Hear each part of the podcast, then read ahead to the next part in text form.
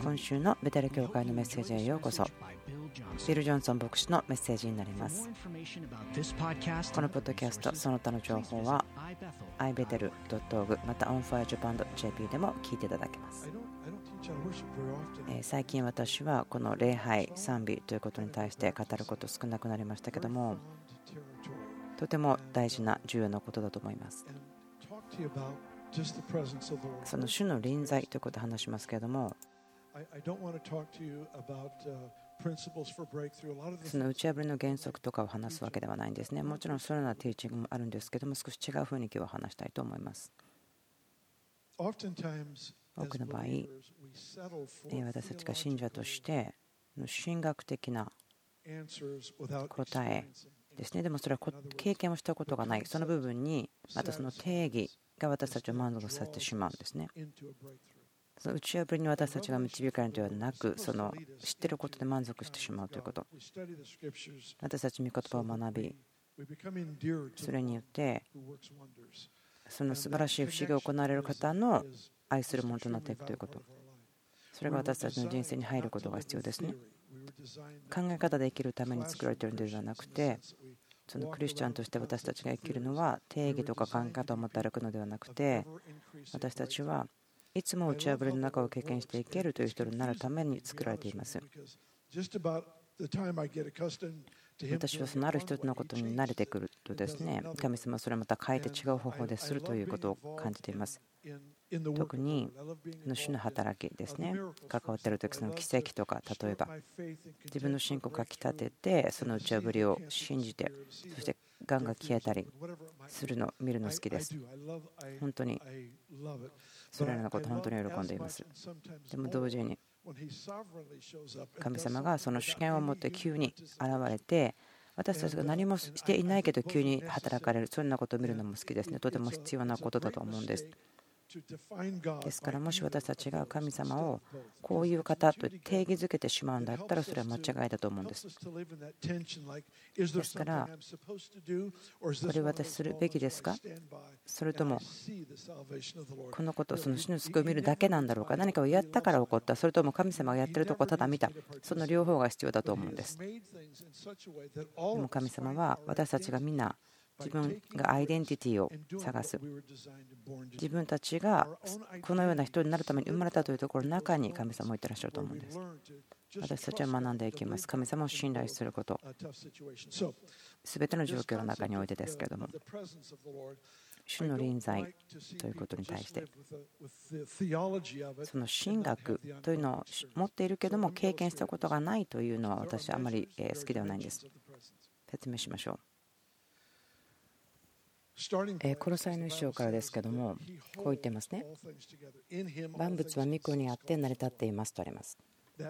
ということは、神が全ての細胞、私の存在、体、全部握っているということですね。木、地上、すべてのもの。神様の臨在ということが保っているということです。ですから私たちこういうことができましょう。クリスチャンじゃない人、まだイ様を知らない人であっても、その人の中に神の臨在があって、その人をしっかりと支えているということになりますね。そうでしょう。でもそれだけではないんですね。人が申請した時に、そしてキリストの働き信頼して許しを受け取ると聖霊様が来て住まわれるということになりますね。その人の中に。神様もそこここに前にも言いましたけども違う方法を持ってその人のが宮となった神の個人的な所有物になりましたよというその印を持ってその精霊の宮となったということを持って来られます。聖書に書いてあるのは2人3人イエスの皆によって集まればイエスそこにおられると書いてあります。でもちょっと待ってください。あなたが現れる前からイエス様はそこにいましたね。でも今度はその神様の臨在とそのハーモニーを持っていることができるということだと思うんです。私の考え方、分かりますか？こうも言ってますね。また2人、3人が私の何によって共に集まるならと言ってますけども。どういう意味でしょうか？そこで主がしているのは違うレベルの臨在が現れるということのために私たち招待しているんですね。その信者たちがいつも続いている常時ある望み情熱その臨在が現れるということが見たいというその望みを持つべきだと思うんです。それが神様の臨在の現れ栄光私たち見ることができます。その永遠ということの中で見ることもできます。でも私たちが今それをどれぐらい見ることができますか？どれぐらいかは分かりませんけれども。2人でも3人でも私のみんなによって共に集ならばあなたの中に私もいますよと言っています。私賛美するとその賛美に主がとどまられるとも書いてありますね2人でも3人一緒にいるならばもうここにいますけどもその賛美のところにその御座を作られるとも書いていますなぜ賛美をする必要があるのかもしはそこにいるのにということになりますねポイントは主はそのやり方とか秩序を持っている神様です。感謝を捧げますね。その大庭に入るときに感謝をすると書いてあります。信者としての応答があります。主が私たちにくださっているのはその正体なんです。来てくださいということ。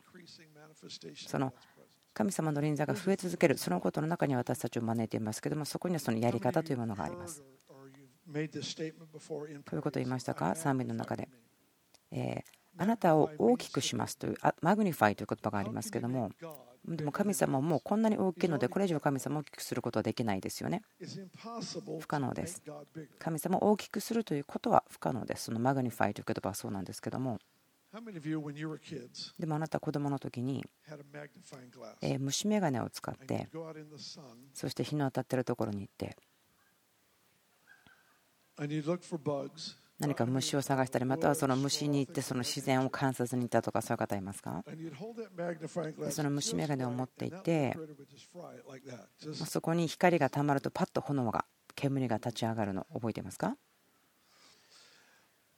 その太陽そこにありますけどもでもそこで虫眼鏡を使うと光を集めるということですね。もうすでにあるもの。でもそれにこう焦点を当てるフォーカスするということがあるんです。私たちが主を賛美すること、その苦しいこと、難しいこと、災難の中であったとしても、そこで主を賛美するということは、すでにそこにあるその主に対して、その虫眼鏡を置いて、その焦点を当てて、その力が現れるようにする。何かそのフォーカスして主に侵入していただくそのようなことを起こすようなものです。賛美というのはそうですね主を賛美しましょう。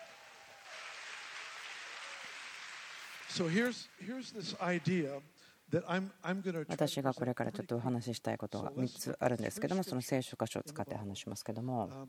1つ目は？第2サムエルの6章。2つ目はイザヤ54章。3つ目は？詩篇の84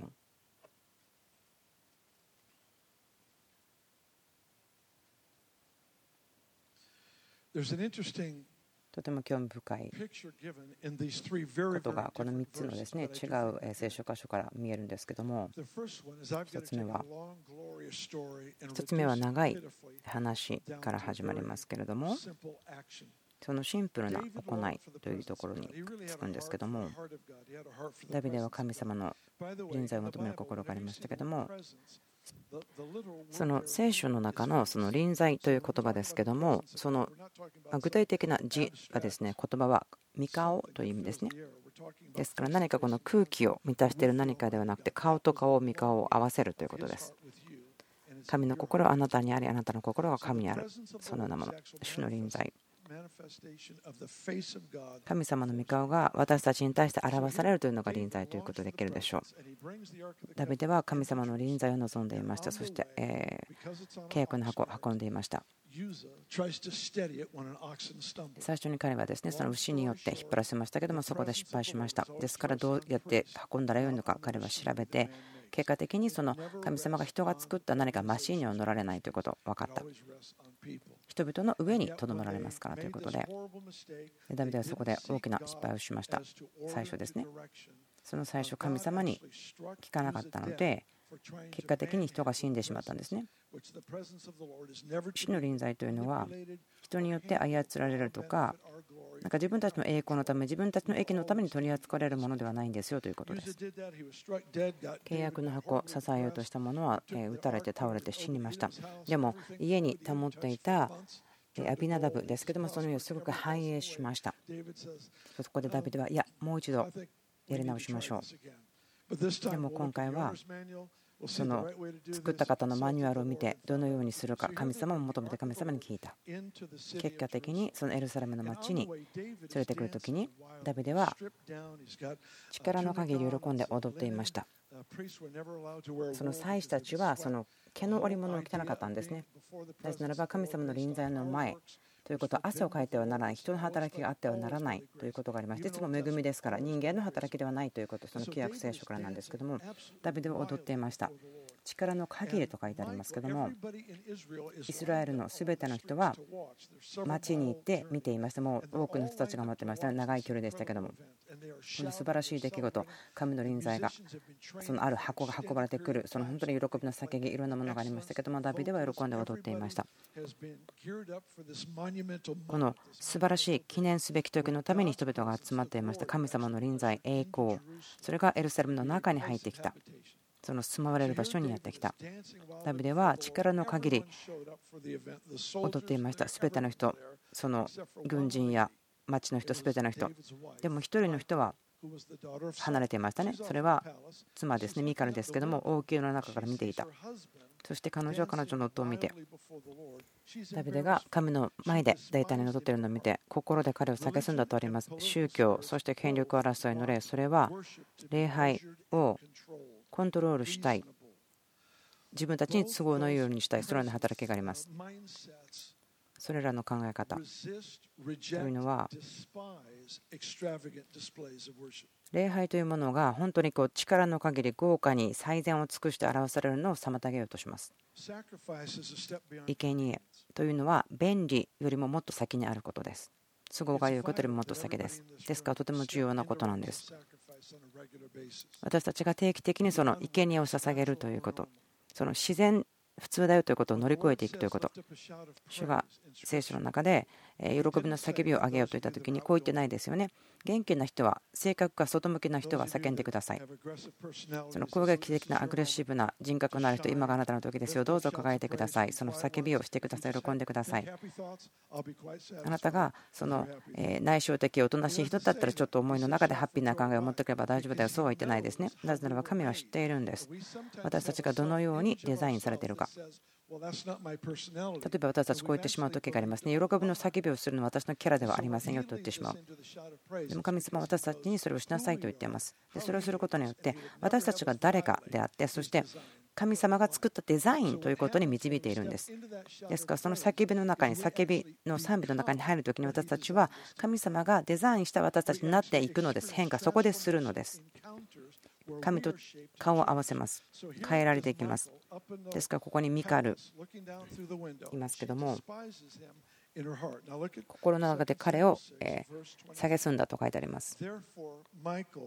ですからミカルはダビデの娘そのうちには子供がなかったと書いてありますその話の最後の方ですね分かりませんけども死ぬまでは子供がなかったと書いてありますサウルの娘その時まで子がなかった。それが彼女とダビデの間で親密さがなくなったのかまたは神様が体を閉じたのか分かりません。誰も分かりませんけどもでも書いてあるのはミカルには死ぬまで子供がなかったとあります。でもこれは礼拝というものを蔑んだからですね。そのイザヤ書のところを見てみましょうか。イザヤの54一節。子を産まない不妊の女よ喜び歌え生みの苦しみを知らない女よ。喜びの歌声を上げて叫べ。夫に捨てられた女の子供は夫のある女の子供よりも多いからだ。年は仰せられる。どういう意味でしょうか？第2サムエルのところでは蔑んだんですね。その心から溢れるほどに豊かに与える礼拝をミカルは蔑んでしまったので不妊になってしまいました。でこちらは喜び歌え喜びの歌声を上げて叫ぶ。これも本当にワイルドな人目を気にすることなく上げるようなものですけども。でもこれをすることによって子供を持っている人たちをも抜かしていくんですね。バイパスしていくんです。もうすでに子供を毎年毎年まるで産んでいるような人たちよりも不妊ではあったけども喜びの叫びを上げた人その不妊があったいう人の方が叫びを上げることによってバイパスしていくということです。主の臨在というのは夢が生み出されるその体のようなものです。神様の臨在というのはそこから不可能だというものが可能になと生み出されるというものですね。あなたと私がその不可能を可能にするための器として神様から選ばれるそのような臨在の中というものがあります。ですから今までも話しているようにその豊かに礼拝をするということを蔑むと不妊である身がならない。でもその不妊であるという状況の中で主を賛美する歌って叫ぶならばその毎年子供を持っているような人であっても抜かすことができるような生み出すということがあると書いてあります。はい次は詩篇の84ですけども。詩篇の84私はこの詩篇ですね、とても大好きですし、詩篇を教えることもすごく楽しいんです。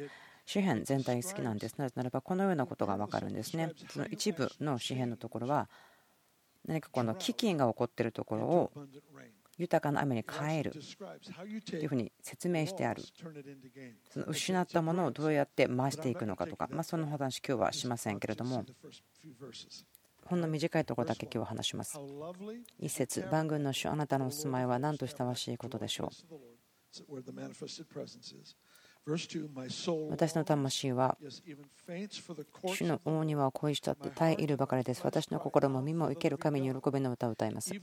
スズメさえも住みかを見つけました。ツバメもひなを入れる巣、あなたの祭壇を見つけました。万軍の主、私の王、私の神よ。なんと幸いなことでしょう。あなたの家に住む人たちは、彼らはいつもあなたを褒めたたえます。セラ。ここで止まりましょうか。1節から5節ですけども、ここのところは、打ち破りを語っている素晴らしい賛美のところですけども、でもすごく変わってるなと思うところはですね、この3節のところですよね。あんまり周りとは関係ないような話で、でも実は関係あるんです。神様の偉大さ語ってますね。そしてスズメとかツバメとか出てくるんですけども、ポイントは何でしょうか？臨在というのが物事が生み出される場所であるということを言ってるんです。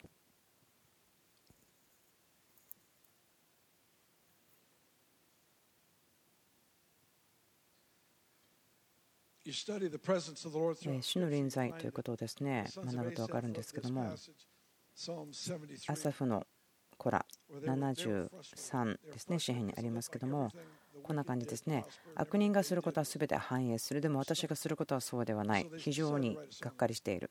そのような歌を書いたんですね。まあ別に私が繰り返したい、読みたいなという歌ばっかりではないということもありますけども、でもこういうんですね。何かまるで妊娠した女性が出産するけれども、その産みの苦しみがないようだというふうに言ってるんですね。その主の臨在に来るまでは、悪い者たちの結末を見ることができていなかったというんですね。ということは、神の臨在の中に視野がある、はっきり見えるようになるということです。臨在の中にはっきり見えるというものがあります。多くの人たちはヨナとか多くの人が走っていきますよね。その難しいことの中で臨在に入っていて神の心、そして神様の視野、彼らが何と戦っているのかということが分かるようになってくる。詩篇の60ではこう言っていますけども、主の臨在、それは主の声がはっきりするところである。また詩篇の16では、臨在には喜びが満ちている。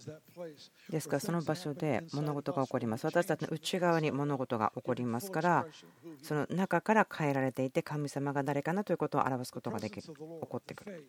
主の臨在、御顔です。それは物事が生まれる場所であるべきですね。そうなるんです。でも私たちが何かその霊的すぎるというかですね、霊的にしすぎてしまうというか、私が思うのはこういうことです。あることを経験しました。例えば私祈ってますね。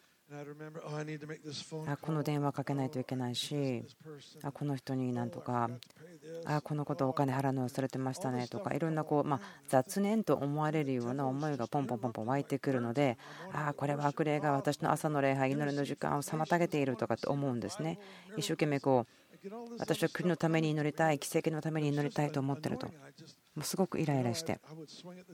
だからもうなんか悪魔を一生懸命縛ってみたりでもなんかそれ空振りだなということも感じまいました。すごく怒って縛っていろいろ祈って断食してやってみたんですけど全然変わらないんです。でも気が付いたのはマタイの重症ですけどもこう言ってるんですね。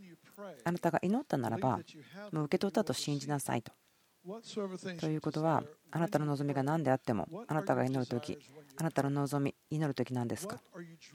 あなたが夢見ていることは何ですか？あなたが臨在の中にあるとき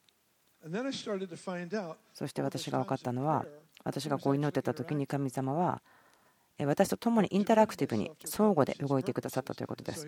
黙って聞いてたわけではなく、電話をしなさいということを思い出してくださったりとか、このお金払いなさいとか思い出させてくださったんですね。あ、主を私が忘れてはならなかったこうお金を払うこと、私の評判のために思い出させてくださったんですね。ありがとうございます。あハーパー・ジュリさん、何年か前ですけども、35年前かもしれませんけども、その礼拝の時に、ある日曜ですね、チャーリーさんが来てですね、礼拝している時にアイデアがあったと、受け取ったと。この家族をどっかにバケーションに連れていくというはっきりしたことを語られたと言ったんですね。でも私たちはこう思っちゃうんです。自分、神様がそんなことを話してくれるのわざわざと思うぐらいの神様がどんなに良い方かということを分からないんですね。この臨在ということはこう神様とエンゲージする、つながるということです。その集会の後にですね分かったんですけども、この家族が本当にそのバケーションに行くこととか必要とか、私たちの人生すべてというのは主のためですから、そのいわゆる生と族っていうのもないんです。すべてのことを主のために。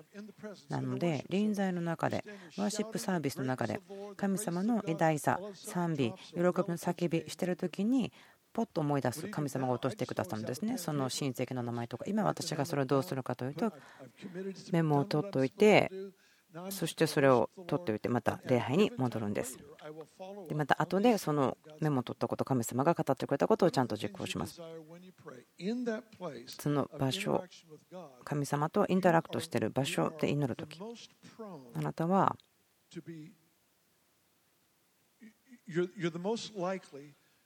多くの場合あなたは神様があなたをデザインしたようになって現れていると思うんです。あなたがとっても正直であるとき、その時にあなたはとてもリアルであると。いうこと。あなたは愛されていて受け入れられていて神によって何よりも喜ばれている。何か物事とかミラクルとか私たちそれら好きですけどもでもお父さんがいるということ100%私たちを抱きしめて受け入れてくれるお父さんそのお父さんとのつながり交わりによってその中で神様が私たちを好きだということが分かるそのアイデアを持つんですねその約束をくださるその契約の約束をくださったのも神ですこういう時が来るよというのが分かってたんです私たちも自由に考えることができるというのが夢見るぐらい自由になることができるよとしてたんです私は教会の歴史を学ぶことや読むことすごく楽しむんですね。いろんなこう時代のこと考えるんですけども。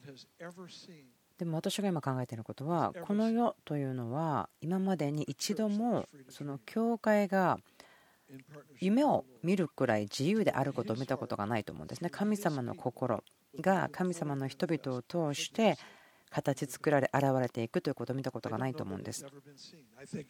そのようなことが見られたことがないと思っています。もちろん個人とかではあったと思うんですけどもどのように見えると思いますか？一つの町の中でこれぐらいの人数の人が主あなたから離れてこの地に臨むことな何もありません。その自分のキリストの告白を売らない。でも、私があなたに使える時に豊かさは決まる。その国々のために豊かになるということどういうふうに見えるでしょうか？あなたが臨在に来た時に必ず単純なアイデアかもしれません。あこの人は大変な問題を持ってるなとか自分の子供調子が悪いなと思うとそのアイデアを得る。そのことに対するアイデアを得ることができる。ノート取ってください。メモしてください。神が語ってるんですね。この礼拝というのは臨在の中は交換する場所なんですミカルはその時から子供ができませんでしたね、その礼拝ということを避けすんでしまった時から。ですから本当に自分を大胆に主に捧げるものには何かが起こります。その自然の境界線を乗り越えていくんです。増加するんです。私が感じていることはこれですね。主がしたいことがあると思うんですけども、その教会の中にいるとこの時ですけども、いくつものレベルに及んでいくことだと思うんですけども、こういうことになると思うんです。神様はあなたを素晴らしい素晴らしいこの世の中で神ご自身をよく表すものとして置いていますね。そしてあなたと私が自由になってほしい。それは自由に持つ、自由に夢を見る。私たちを通して主が現れたいということ。その天のお父さんのその贖いの性質。実際的です。リアルです。起こるんです。神様の民が賛美をしたいと願い、それは特に私はまだ不妊であるけれども、主は私はあなたを賛美しますという願いを持つときに。私はあなたを大きくします。あなたを magnify します。大きくします。拡大します。私はあなたを拡大します。大きくします。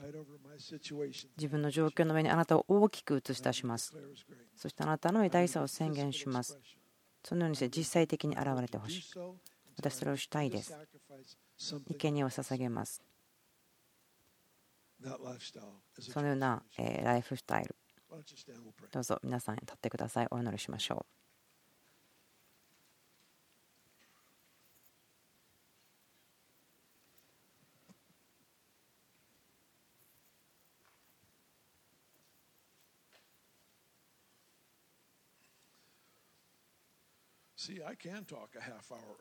すごいですよね。私30分以内に説教終わりました。驚きです。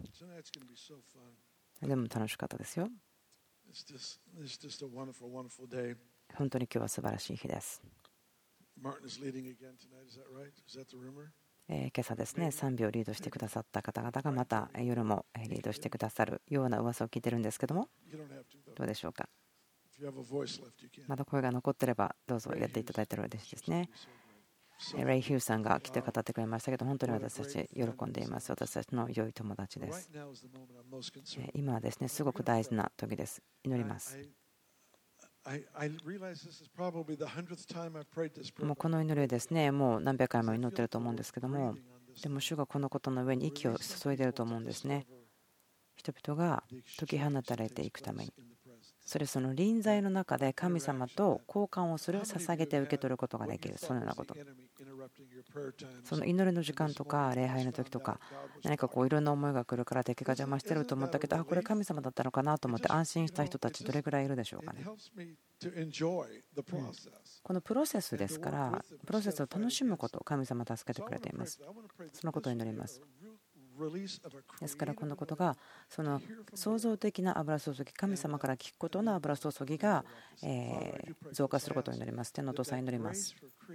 創造性のための恵みその夢を見るための恵み新しいことを考える縛られなく考えることなんか宗教とかえ権力争いそれらのことに縛られなくて本当の自由に考えることができる。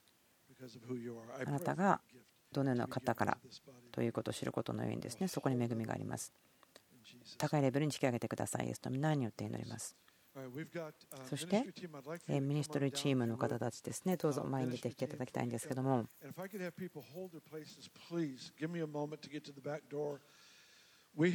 まだちょっと全員の方が動かないで待っていてくださっていいですか？お願いしたいんですけども。この場所の中において神様との関係を正しくするべきだという方たちがいるの分かっていますですからミニストルチームの方だけが前に行って祈ってください。もしここにどなたか、アビルさん、私今日はこの神様との関係を正しくするまで帰りたくないですという方がいらっしゃるならば、どうぞ手を挙げてください。ここにミニストリーチームの方たちが来て一緒に祈ります。はい、そこにいらっしゃいますね。あそこにいますね。後ろにもいますね。あと2人こちらにいますね。はい、他にいらっしゃいますか？今手を挙げた方ですね。お願いします。どうぞ前に出てきてくださって。そしてそのミニストリーチームの方が皆さんの祈りを助けていきます。この方たち、本当に今日、イエス様に会う、出会う人たちですから、祝福しましょう。どうぞこちらに来てください。ここにですねバナー、旗が出ていますので、教会の皆さん、今手を差し出して、大きな祝福ですね。彼らの上に注がれるように神様が奇跡をもって満たして全てが変わること。その今日ここでこの方たちに起こったことの変化のように全てが変わる。そんなことを祈りましょう。男性は男性、女性は女性に祈ってあげてください。祝福祈ります。今日が素晴らしい打ち破りであるように。今日申請する人たちだけではなくて、また、え御霊のバプテスマを受け、そしてまた炎が注がれるように祈ります。イエス・キリストの素晴らしい皆によって祈ります。今週のメッセージ聞いてくださってありがとうございます。他の情報は podcast.ibetel また onfirejapan.jp で聞いていただけます。